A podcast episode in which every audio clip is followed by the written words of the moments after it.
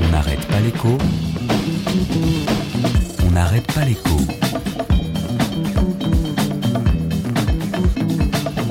Alexandra Ben Saïd. Bon allez, fais marcher ton foin de foin. Qu'est-ce que vous faites. Euh Je sonne l'alerte.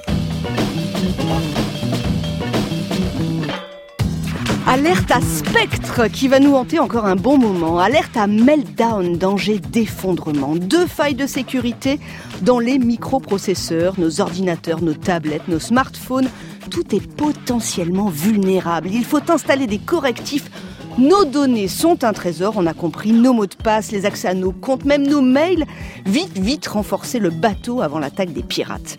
Alors combien cela va-t-il coûter à nous particuliers, aux entreprises, à Intel, le premier visé? Déjà aux États-Unis, trois actions de groupe en justice contre le fabricant et ce n'est que le début.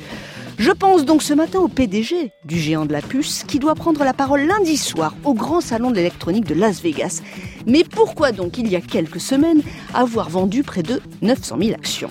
Je pense à Vegas donc et à tous les objets connectés qui vont déferler.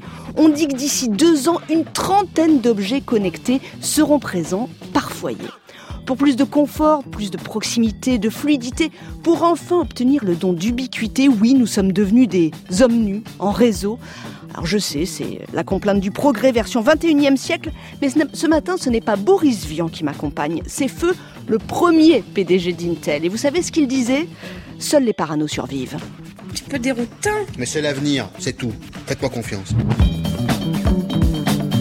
On n'arrête pas l'écho sur France Inter.